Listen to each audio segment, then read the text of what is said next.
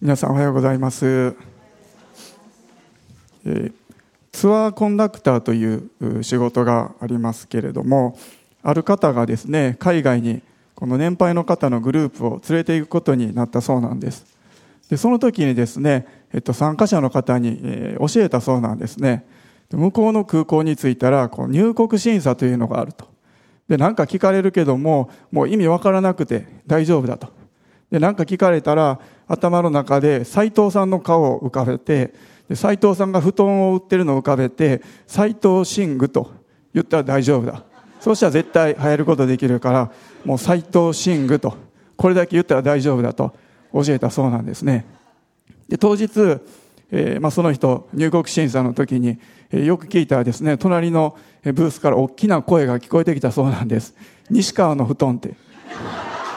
布団の西川布団の西川ってですねずっと聞こえてきたそうなんですね、まあ、皆さんも海外に行く際にはぜひこの方法を使っていただいたと思います。ちなみにですねあの斎藤寝具店ですとそういうふうに言ったらあの10日間観光することになるそうなんですね。サイトスイング 10days になるそうなんです。10日間行く時は斎藤寝具店ですとそのようにですね皆さん言ったらいけるそうなんです。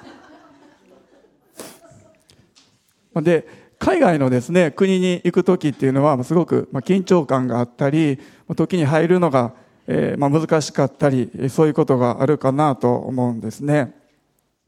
でも私たちは本当にこう恵みによって神様の御国に入ることができる。まあ、そこで何かこう頑張ったりですね、苦労したりする必要がない。まあ、その入ることがすでに約束されている。まあ、本当になんと素晴らしい恵みだなと思わされます。しかしですね、この地上においては、私たちはたくさんのこの戦い、攻撃、そういうものを経験したりする。それも事実なんです。今朝は、迫害の中を歩んだ人たちですね、その箇所をお開きしたいと思います。使徒の働きの4章の1節から4節です。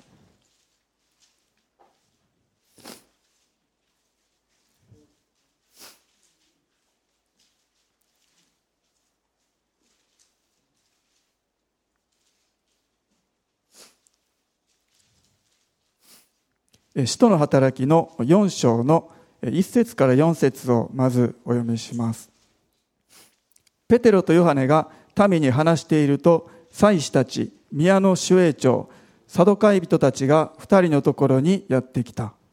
彼らは二人が民を教え、イエスを礼に挙げて死者の中からの復活を述べ伝えていることに苛立ち、二人に手をかけて捕らえた。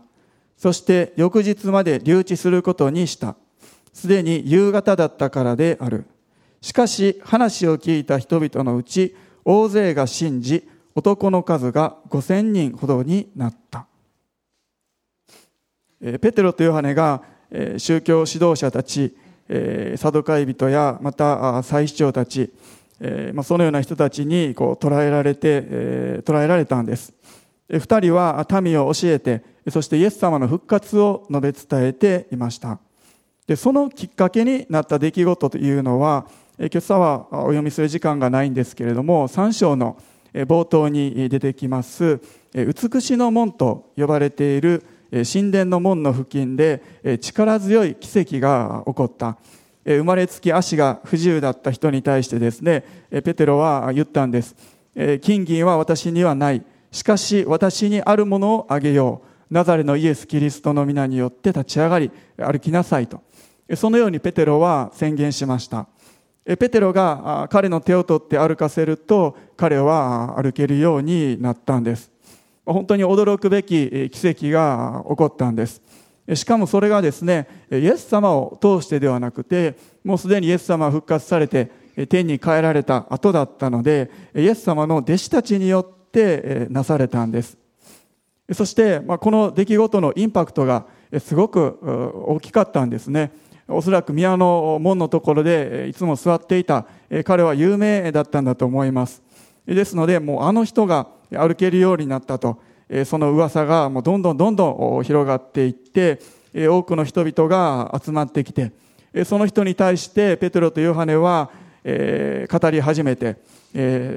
そのような状況になったんですね。それを見て祭司長たちや長老たちは恐れたんです。こんなに人が集まって彼らの言葉に耳を傾けていく。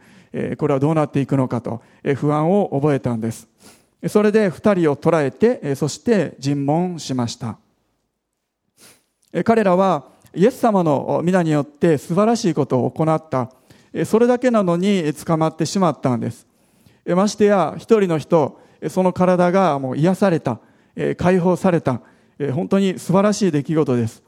その人は幸せになって別に誰も損をしたわけでもないのに二人は捕らえられてしまったんです。迫害、敵の攻撃、そのように言えるような状況です。私たちも日々いろんな形で攻撃を受けます。直接的に誰かからですね、何か言われる、そういうこともあります。また、病や事故に巻き込まれてしまうということもあります。そしてまた、まあ、最も日々、起こる攻撃、戦いというのは、私たちのこう頭の中での戦いですよね。思いの中にやってくるいろいろな言葉や、また失望感やがっかりする気持ち、自分を落ち込ませるような思い、そのようなものと私たちは戦っています。時にはですね、イエス様を信じていてももう何もいいことなんてないと。神様は私のことなんてもう愛してないんじゃないのか。そのように考えてしまうこともあります。またですね、イエス様を信じて良いことを行っている、教会にも行って祈っている。でもなんでこんなことが起こるんですか、神様と。私たちはそのように嘆くこともあります。使徒の働きの時代、彼らは投獄とか鞭打ち、そういうことを経験しました。私たちはそのような迫害を受けることはない、今の状況ではないかもしれないですけれども、それでも私たちはいろいろな方法を通して攻撃を受けて、そして私たちが信仰を持って前進していこうとする、その動きを敵はストップさせようとしてくるんです。ですので、いつの時代においても敵というものは手を変え、品を変え、方法を変えて、私たちを攻撃してくるんです。皆さんもそれぞれにこれまで歩んでこられた中でですね、たくさんの戦いというものがあったと思います。そして今現在も本当にいろんな攻撃、戦いの中にいるんですと、そのような方もたくさんおられると思うんです。でもですね、私たちが振り返ってみるときに、本当に神様の恵みの見てがあった、それを見ることができます。そして、この時、使徒の働き、男性だけで5000人が救われたとあるように、むしろ敵の方はですね、そのような祝福があると、それを知っているからこそ、もう何とかしてそれをとどめようと、必死に攻撃してくるわけなんです。もう全力で邪魔をしようとしていたんですね。祝福があるところには攻撃があるんです。攻撃がないところにはもしかしたら大きな祝福というものはないのかもしれないんです。ペテロとヨハネは捕らえられてしまいました。でも二人は大祭司や民の指導者たちの前で本当に大胆に証をしたんです。4章の12節お読みします。この方以外には誰によっても救いはありません。天の下でこの皆の他に私たちが救われるべき名は人間に与えられていないからですと。このようにもう救いはこの名前にしかないと、ペテロとヨハネは大胆に証しをしました。二人は捕らえられたんですけれども、でもこの時は長老や立法学者たちももう捕らえるだけで何もすることはできなかったんですね。なぜなら具体的な何か罪を犯したというわけではなかったからです。それで彼らは、もうこれ以上このイエスという名を使ってはいけない、この教えを広めてはいけないと、まあ、そのようにもう厳重に注意だけして、命令だけして、脅して、解放したんです。二人は解放されたんです。主が守ってくださったんです。そして二人はですね、仲間たちのもとに戻って捕まっていた時にどういうことを言われたのか、もうこれ以上イエスの名前を語ってはいけないと言われたんだと、そのような報告を仲間たちにしました。そして報告を聞いた仲間たちは心を一つにして神様に向かって声を上げたんです。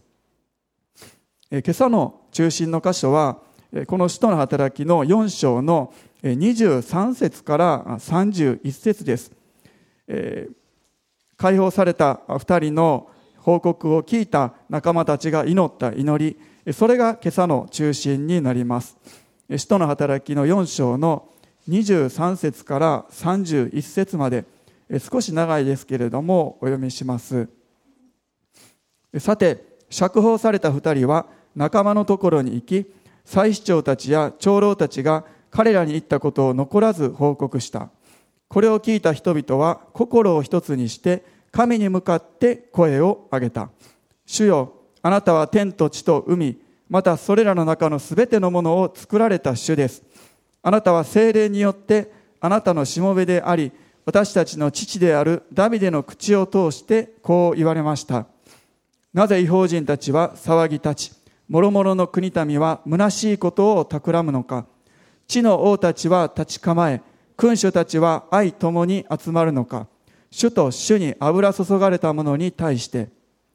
事実ヘロデとポンティオ・ピラトは違法人たちやイスラエルの民と共にあなたが油を注がれたあなたの聖なるしもべイエスに逆らってこの都に集まりあなたの見てとご計画によって起こるように前もって定められていたことすべてを行いました。主よ、今、彼らの脅かしをご覧になって、しもべたちにあなたの御言葉を大胆に語らせてください。また、見てを伸ばし、あなたの聖なるしもべイエスの名によって、癒しと印と不思議を行わせてください。彼らが祈り終えると、集まっていた場所が揺れ動き、一同は精霊に満たされ、神の言葉を大胆に語り出した自分たちのリーダーであるペテロとヨハネがイエス様の皆によって良い技を行った奇跡を行ったことで迫害を受けて彼らは逮捕されたんです。そのようなことを経験した教会の人々の祈りそれがここに記されているんです。ま、どのような祈りであったのかということを今朝は見ていきたいと思いますけれども一つ目にですねまず彼らの祈りは本当に積極的な祈りでした。具体的に言いますと彼らはですね自分たちが守られるようにそのような祈りはしなかったんです。でもしですね私たちが彼らの立場だったらどのように祈るかなと思うんですね。例えば私とか正和先生がですね捕まってしまったんです。もちろん何か罪を犯したのではないです。え福音を伝えたがゆえに捕らえられたんです。え皆さん祈ってくださると思います。祈ってくださると思うんですね。祈ってくださいますよね。ででおそらくまあ解放されるように守られるようにと祈ってくださると思います。そして私たちがもし無事にこう解放されて帰ってきた。その時にはどのように祈るのか。まずはもう解放された、無事に帰ってきて、神様感謝しますと、感謝の祈りを捧げると思います。そしてさらにですね、もうこれ以上攻撃が続かないように、守られるように、これ以上他に捕まる人が出てこないようにですね、そのように祈るかなと思います。もしくはですね、こんなひどいことする祭司長、神様懲らしめてくださいとかですね、もう別のもっと良い祭司長に変えてください。そのように祈るかもしれないです。でもですね、この時の人々、つまりイエス様の弟子たちを中心とした一番最初の教会、クリスチャンたちは本当に驚くべき祈りをここでしたんです。29節から30節ですけれども、主よ今彼らの脅かしをご覧になって、しもべたちにあなたの御言葉を大胆に語らせてください。また見てを伸ばしあなたの聖なるしもべイエスの名によって癒しと印と不思議を行わせてくださいと。彼らはこのように祈ったんです。御言葉をもっと語ることができるように癒しと印をもっとしていくことができるように彼らは祈ったんです、なんと積極的な祈りだろうかなと思うんですね。もう2人が捕らえられて一晩尋問にあった怖い目にあった。にもかかわらず彼らは全く恐れることをしなかったんです。何かもう守りに入っていくような祈りではなくてもうむしろこう攻めていくような昔から攻撃は最大の防御とそのように言いますけれども本当に恐れることなくむしろどんどん出ていくようなそのような祈りを彼らは捧げました。そしてさらにですね積極的であるだけではなくて彼らの祈りというのはとても主体的な祈りだったんです。もう一度今の箇所に目を留めてみますと本当に伝道的な宣教的な祈りであるだけでなくてこの私を用いてくださいと。そのような本当に主体的な祈りであることが分かります。彼らはですね多くの人が御言葉を聞いて救われますようにとそのようには祈らなかったんです。あなたの御言葉を大胆に語らせてください。私たちに語らせてくださいとそのように祈りました。自分がしっかりと語ることができるようにという本当に主体的な祈りです。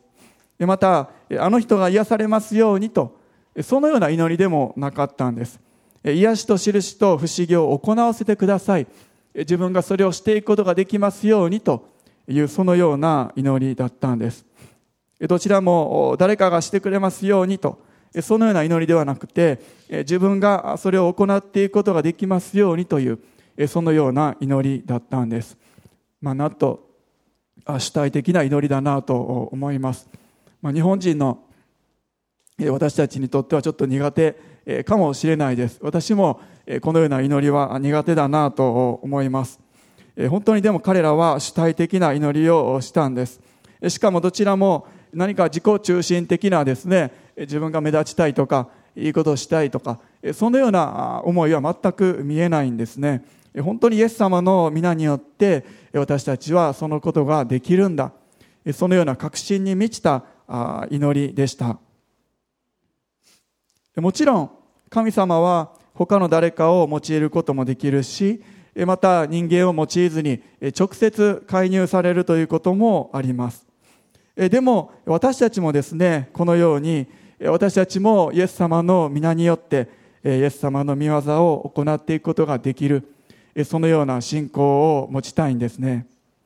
特に戦いの中、彼らは迫害の真っ只中にありますありましたけれども、そのような戦いの中、攻撃の中にあっては、そのような信仰が必要になってくるんだろうなと思わせるんですね。なぜなら、私たちもまあ、これからの時代、どのような状況、問題が起こってくるかわからないです。時には孤独であったり、助け手がもう誰もいないような、そのような状況に置かれることもあるかもしれないです。教会の誰とも、どのクリスチャンとも連絡を取ることができなくなる、祈ってくださいとお願いすることもできない、そのようなこともあり得るかもしれないです。もしそのような時になったとしても、でもまず自分はそこにいて、自分は信仰を働かせることができる。自分は祈って、時には声を出して心の中でも祈ることができる。そして主は確かに共におられるからです。人たち、彼らはそのように御言葉を語らせてくださいと、そのように祈りました。私たちは誰に向かって御言葉を語るんでしょうか?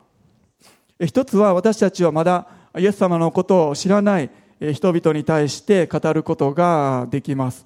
この時のペテロやヨハネたち人たちもそうでした。ペテロたちが証ししたようにイエス様の名前の他に救いはないとそのように言うことができます。まだですねイザヤ書にあるように私の目にはあなたは高価で尊い私はあなたを愛していると聖書にこのように書いてあるよと、私たちの神様は本当に愛に溢れている神様なんですよと、そのように語ることができます。また、手紙を書いたり、LINE をすることもできます。そしてまた、同時にですね、イエス様のことをまだ知らない方だけではなくて、私たちのこの神の家族を励ますためにも、私たちは御言葉を語る、そのことができます。恐れるな。私はあなたと共にいる。たじろぐな。私があなたの神だから。本当にですねお互い御言葉によって励ましていくことができます。これは本当にクリスチャンの特権だなと思います。自分の言葉では何を言っていいかわからない。そのような時であっても少なくとも私たちは御言葉を読むことはできるんです。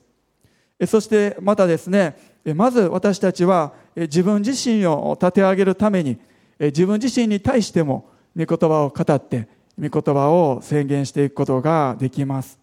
我が魂を主を褒めたたえよ私にうちにあるすべてのものよ聖なる皆を褒めたたえよと主のよくしてくださったことを何一つ忘れるなと。このようにですね私たちは自分に対しても御言葉を語って自分を高めていくことができるんですね。このように私たちは本当に他の人に対してまた自分自身に対しても主の命の御言葉を語っていくことができます。そしてまた御言葉を通して主の癒しというものを私たちは受け取ることができます。先日インドからアンソニー先生いらっしゃいました。その時に病からの癒しやまたコロナの時のことも分かち合ってくださいましたけれども先生が分かち合ってくださったのは詩編の107編の20節でした。主は御言葉を送って彼らを癒し滅びの穴から彼らを助け出された。御言葉を送って癒してくださる。御言葉を通して私たちは癒されてきます。このように人々は恐れずに御言葉を語ることができるように主の御業を本当に自分たちを通してしていくことができるようにと祈ったんです。そして素晴らしいことにですねここでなされた祈りというものは誰か一人が祈った個人的な祈りではなくて教会の祈りだったんです。二つ目にこの祈りは教会の祈りであったということです。4章24節の前半のところ。これを聞いた人々は心を一つにして神に向かって声を上げたとあります。ですので、えー、誰か一人の人24節のところですね。誰か一人がこの祈りをしたのではなくて人々が心を合わせて神様に向かって祈ったんです。教会がその心が一つにされて祈りが捧げられたんです。そしてその祈りとその祈りというものが迫害の中であっても積極的にそして主体的な祈りでありました。おそらく祈りながらですね彼らの心というものがますます一つに合わされていったのだと思うんです。ですので私たちも一人で個人の祈りとしてだけではなくてですね教会として一緒にこのような祈りをしていくことができるわけなんです。一人だったら信仰がなくてもしくは勇気がなくてそのように祈ることはできないかもしれない。でも私たちは一緒に祈っていくことを通してさらに信仰が引き上げられて大胆な祈りというものをしていくことができるんですね。隣の人の祈りを聞きながら自分も祈りまたその声が合わさって力強い祈りとなっていきます。ですので中継を通してであってもこう一緒に礼拝して一緒に祈るそのことは本当にお互いの励ましになるんです私たちの時には声にならないような声、祈りにならないような祈り、そのようなものでさえも、主のもとには確かに届いているんです。黒柳徹子さんという方いらっしゃいますけれどもえ、彼女はですねえ、長い間ユニセフの親善大使を務めておられますけれどもま、その活動を自分のこうライフワークにしようとえー、決めたなんか一つのきっかけみたいなのをある時に話しておられました、えー、彼女がですねある難病を患った、えー、男の子にこう話しかけた時のことだそうなんですけれどもその少年は徹子さんの言葉に反応してですね本当にこううなり声のようなまた言葉ともわからないような何か音声をですね必死に頑張って発していたその声が聞こえたんですね。するとですね看護師さんが言ってくれたんですねあ今この子はあなたの幸せを祈っていますよと、そのように今言ってくれてますよと、看護師さんが解釈してくれました。え徹子さんはですね、もうその言葉を聞いて、もう胸が熱くなって感動して、そしてそのような活動を始めていったそうなんです。本当に、たとえ声にならないような声であったとしても、それが人に届いて、そしてその人を動かしていくということがあります。ましてやですね、私たちの言葉にならないような祈りであったとしても、それが神様のもとに届かない、そういうことなんて絶対にないんですね。さらに、キリストの花嫁である教会が、私たちが心を合わせて祈るときに、その祈りというものがどれほどに力強いものであるのか、私たちは本当にもっとそのことを知っていきたいと思わされます。3番目に彼らの祈りは精霊に満たされる祈りでした。31節。彼らが祈りを終えると集まっていた場所が揺れ動き一同は精霊に満たされ神の言葉を大胆に語り出した。祈りを終えた時に彼らは精霊に満たされたんです。使徒の働きの2章にペンテコステの日の出来事が記されています。2章の2節から4節お読みします。すると天から突然、激しい風が吹いてきたような響きが起こり、彼らが座っていた家全体に響き渡った。また炎のような舌が分かれて現れ、一人一人の上にとどまった。すると皆が精霊に満たされ、御霊が語らせるままに他国のいろいろな言葉で話し始めた。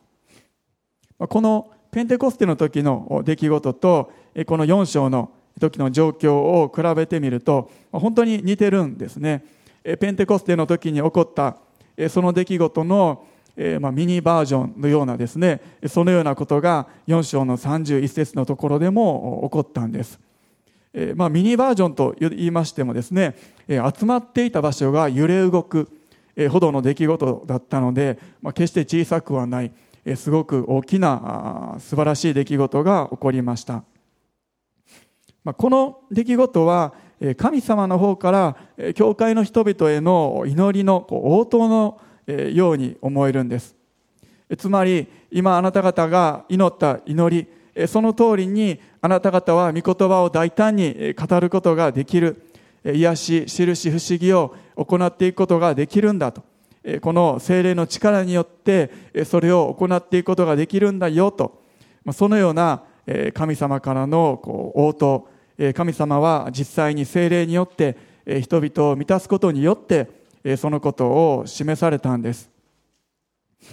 そして逆に考えてみると私たちがなぜ精霊に満たされるのか何のために精霊に満たされるのかそれはですね、この時の祈りのように力を受けて、御言葉を語り、そして癒しを行っていくため、そのようにも言えるわけです。このように、ペテロとヨハネに対する迫害を通して、教会はむしろ、ますます一つにされていって、祈って、精霊に満たされて、大胆に主の技を行っていったんです。そして最後4番目ですけれども彼らの祈りというものそれは油注がれたしもべの祈りでした。なぜ彼らはこのように大胆な祈りをすることができたのか。なぜなら彼らにとっては自分たちが守られるか守られないのか。それは一番の問題ではなかったからなんです。そして迫害があるかないかそれも一番大切なことではなかったんです。神様の御心が実現すること、神様の皆が崇められること、そのことを彼らは一番に願っていました。二人が釈放された時のことについて、このように書かれています。4章の21節と22節そこで彼らは二人をさらに脅した上で釈放した。それは皆の者がこの出来事のゆえに神を崇めていたので、人々の手前、二人を罰する術がなかったからである。この印によって癒された人は40歳を過ぎていた。え皆の者がこの出来事のゆえに神を崇めていたと。そのようにあるように、美しの門での奇跡、歩けなかった人が歩けるようになった。この奇跡を通してみんなが神様を崇めていたんですね。神様すごい、本当に生きている方なんだと人々は知って崇めていたんです。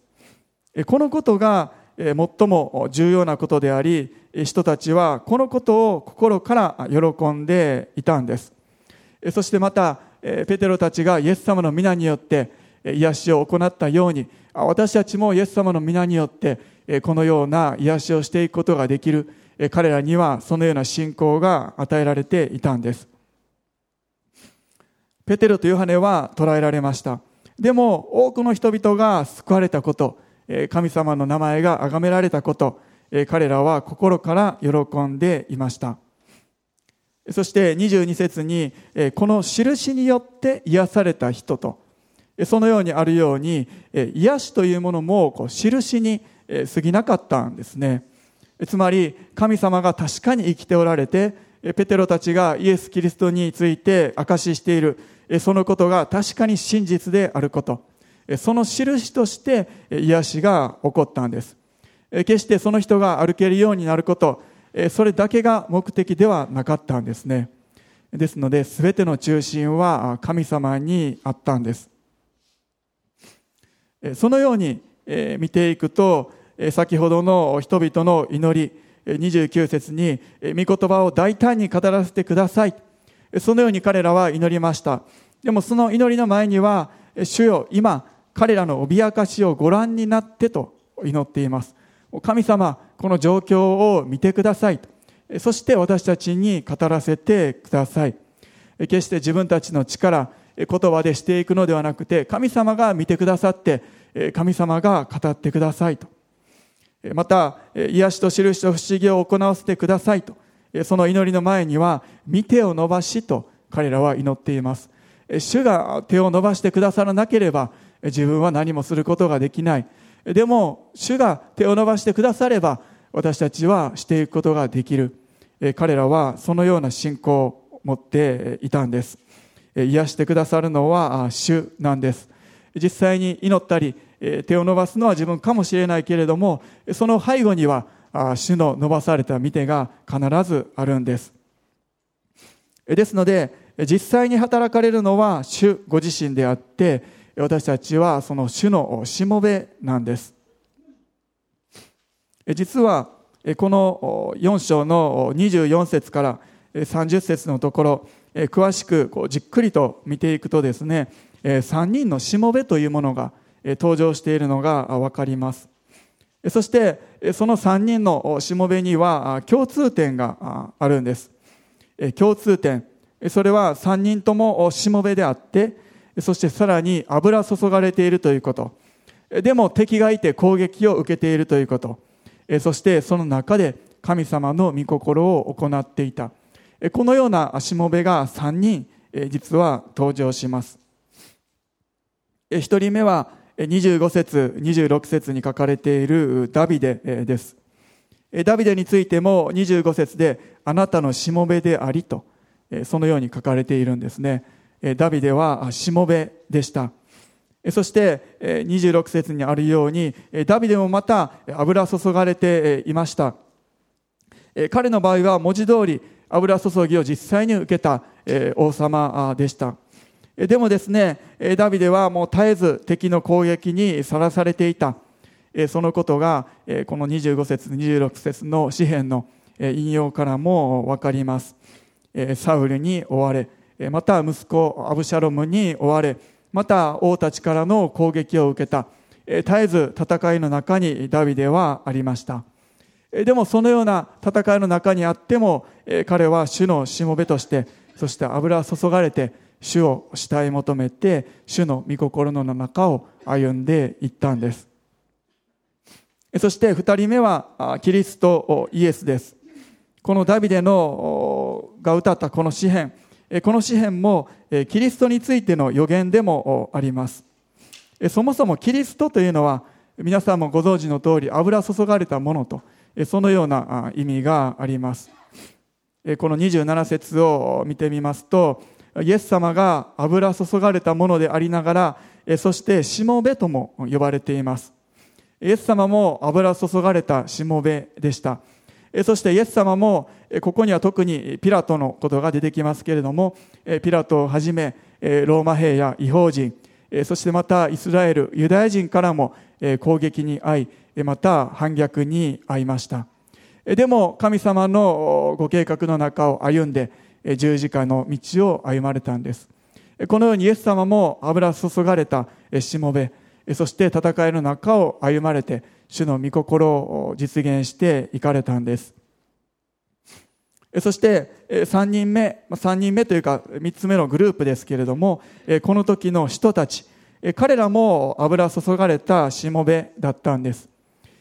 彼らも29節で自分たちのことをしもべと呼んでいます。そしてまた、ペンテコステの時、そしてさらにこの31節のところで、彼らは力強い精霊の油注ぎを受けたんです。精霊の満たしを受けました。ですので、人たちもダビデやキリストのような油注がれたしもべであったと、そのように言えます。そして彼らも、彼ら自身が語ったイエス様やダビデと同じように、攻撃の中にあって、本当に油注がれながら、主の御心の中を歩み、そして力強い祈りをしていきました。神様の御心のために、しもべとして用いられることを第一に彼らは願っていったんです。このようにここに3人、ダビデ、そしてイエス様、そして人たちの姿が記されていますけれども、もちろん私たちもまた精霊による油注ぎ、注ぎの油を受けた主に油注がれたしもべであるんです。私たちもまた敵の攻撃を受けます。イエス様が十字架にかかられたように、ダビデが荒野で敵に追われたように、そしてまた人たちが迫害にあったように、私たちもそれぞれに攻撃、暗闇の力からの攻撃を受けます。でも彼らが精霊に満たされて油注がれながら本当に御言葉を語れるように祈り、また癒しを行っていったように私たちもその中にあってしもべとして主の御心のために歩んでいくことができます。今朝のこの聖書箇所をですね何回か読みながら一箇所とても気になった箇所がありました。それは4章の22節です。この印によって癒された人は40歳を過ぎていた。美しの門の奇跡で癒された。足が不自由だった彼の年齢がですね突然ここに書かれてるんですね。21節と23節前後はペテロとヨハネの釈放について書かれているのに間にふとこんなことが書かれているんですね。これって何の意味があるんだろうと。なんか唐突に挟まれているなと思いながら意味があるんかなないんかなとうーんとちょっと考えていたんですけれどもその時にですねこうあっとひらめいたことがあったんですね。すごいことを発見したんです。自分と同じ年やと思ったんですね。40を過ぎていた。私41歳ですけれども、まあ、だからなんやねんっていう、感じですね。あほんまに一緒やなと思ったんです。でもですね自分のこれまでの歩みを思いながら彼は生まれつき足が不自由だった。もう自分が今までのこの40年間まあ年配の方から見たらですね40年なんてあっという間えー、まあ、そのように思うかもしれないですけれども、まあ、その間ずっと足が不自由だったら、どういう人生だったかなと思いました、本当に長い長い40数年だったと思うんですね。おそらく彼は生まれてある程度の年齢になったらもうこう両親からこう連れられてその門のところにこう座らされてですね施しを求めるそのような人生が始まったと思います。そして人々の施しを求めてその集まったお金がですね彼の家計のちょっと足しになっていたかなと思うんですね、まあ、年齢が小さい時ほどむしろ人々の憐れみを受けやすいとも言えます。この時4章の段階40歳の段階ではもしかしたらもう親はですねすでに先に亡くなっているかもしれないです。別の人が彼をそこに運んでおいていたとあります。運んで置いておく。何か物のように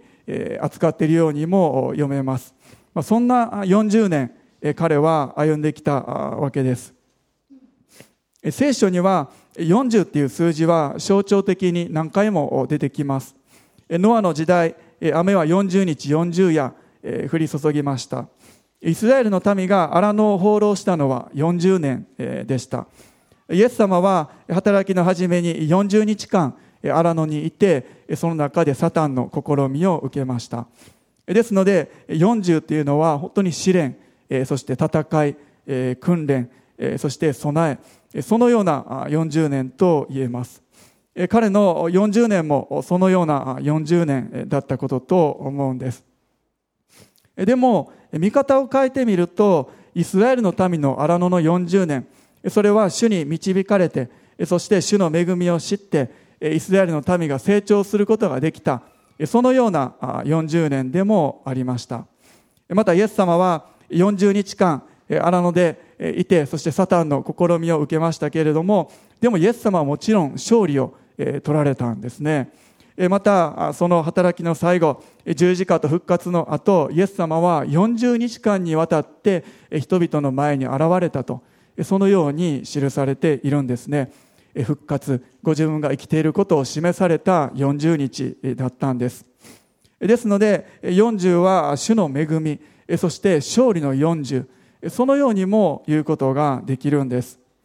40歳を過ぎていた彼の40年長い長い戦いの40年でした。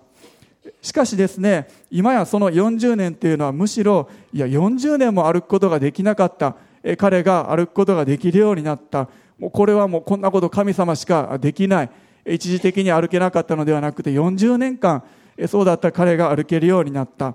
むしろその40年というものは大きな力強い証と変えられたんですね。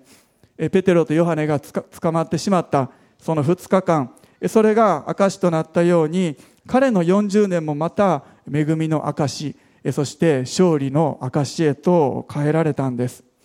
私たちが油注がれたしもべとして主の御心に仕えていく時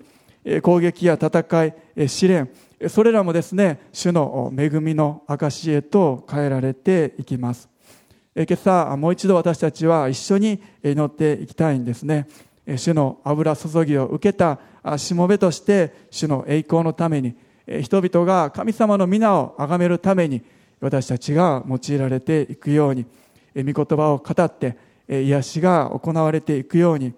そして私たちを通して主の栄光が現れて荒野の40日が勝利のイエス様の復活の40日に変えられていくように共に祈っていきましょ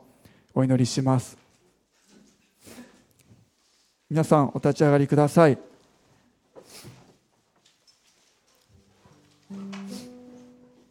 しばらくそれぞれの口で祈っていきたいと思います。新しい年になりましたけれども本当に私たちの中にはたくさんの祈りの課題があります。もうどのように祈っていいのかわからない神様なんでなんですかとそのような思える出来事が社会においてもまたそれぞれの家庭や本当に身の回りにおいても起こっているかもしれないです。でもそのような中にあって人たちがまず神様を崇めてこの世界を作られた神様を礼拝し崇めそして何より神様あなたの御言葉を語っていくことができるようにそして癒していくことができるように祈ったその祈りに私たちも合わされていきたいと思います。ハレルヤしよハレルヤしよハレルヤしよハレルヤハレルヤ。今しばらくそれぞれの口で祈っていきましょう。ハレルヤハレルヤ神様ありがとうございます。あなたの皆を崇めます。今朝もあなたがこの場所に臨んでおられることをありがとうございます。またお一人お一人に語ってくださったことをありがとうございます。本当に特に今日神様に語られたという方もおられます。主が力強く触れてくださってお一人お一人を主のしもべとして今年も力強く用いてください。そのために主がお一人お一人を本当に聖霊様によって油注いでおられることを今朝もう一度確信します。ハレルヤ主よありがとうございます。私たちの内側からあなたへの感謝とまた賛美とそして本当に力強い祈りがあふれ流れていきますように。私たちも大胆にあなたの御言葉を宣言していくことができます。そしてまた祈り私たちを通してあなたの癒しがなされていくことを心から信じます。ハレルヤ主よ。ハレルヤ。ハレルヤ。ハレルヤ主よ。ハレルヤ。ハレルヤ。ハレルヤ。ハレルヤ。ハレルヤ。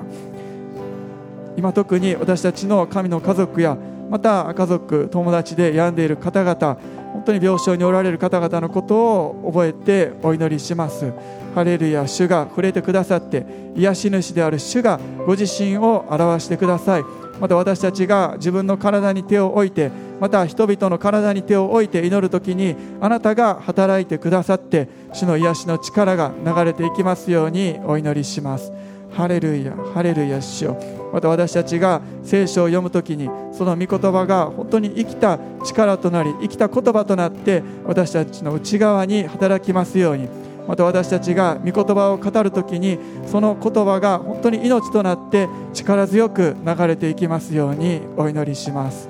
ハレルヤハレルヤ。ハレルヤハレルヤハレルヤ。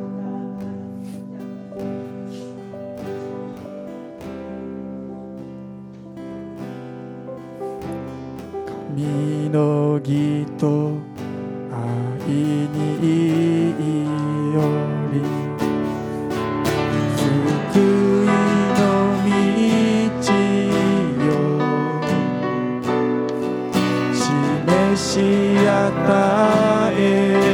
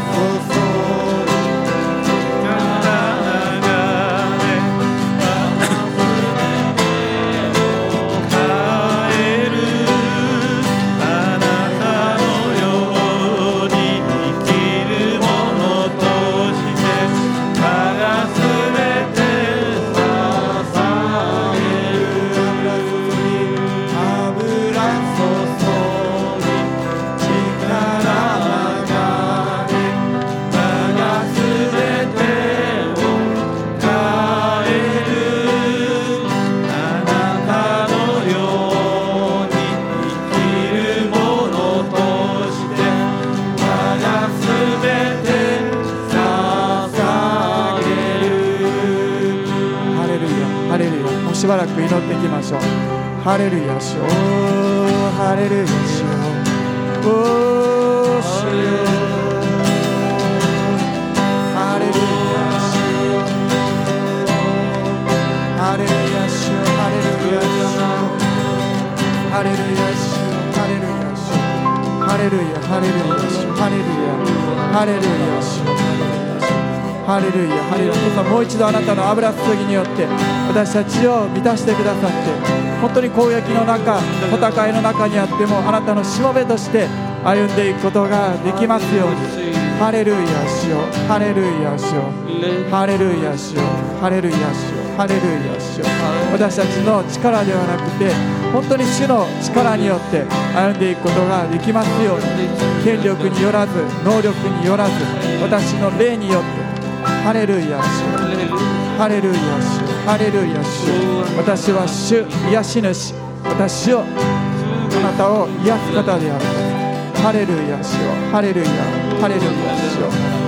ハレルヤハレルヤ主ハレルヤハレルヤ。ハレルヤ主ハレルヤ。この1週間が本当に主にある勝利の1週間となっていきますように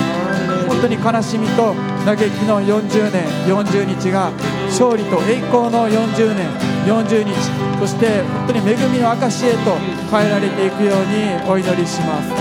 ハレルヤ主よハレルヤ主よあなたの恵みをありがとうございます。ハレルヤ。主よあなたの癒しを受け取ります。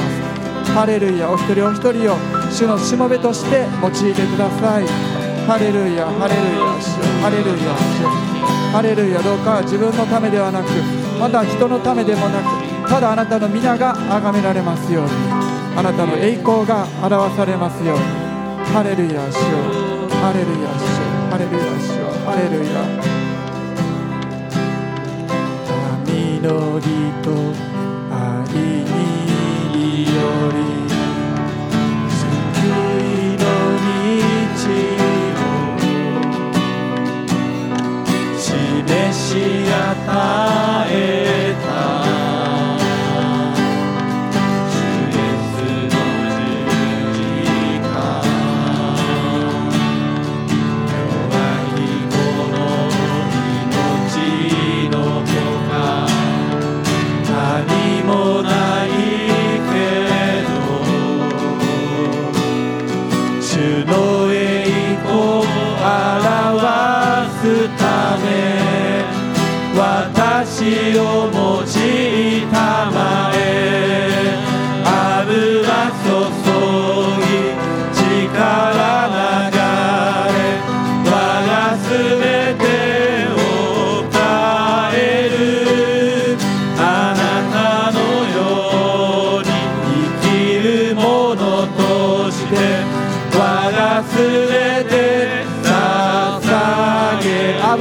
油注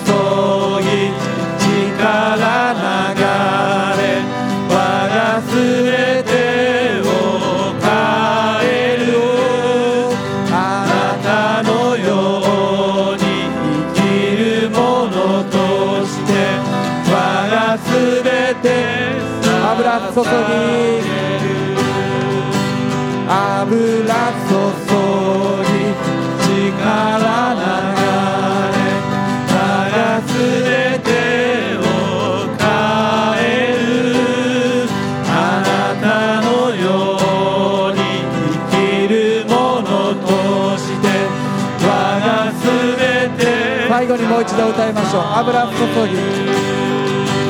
油注ぎ力流れ我がすべてを。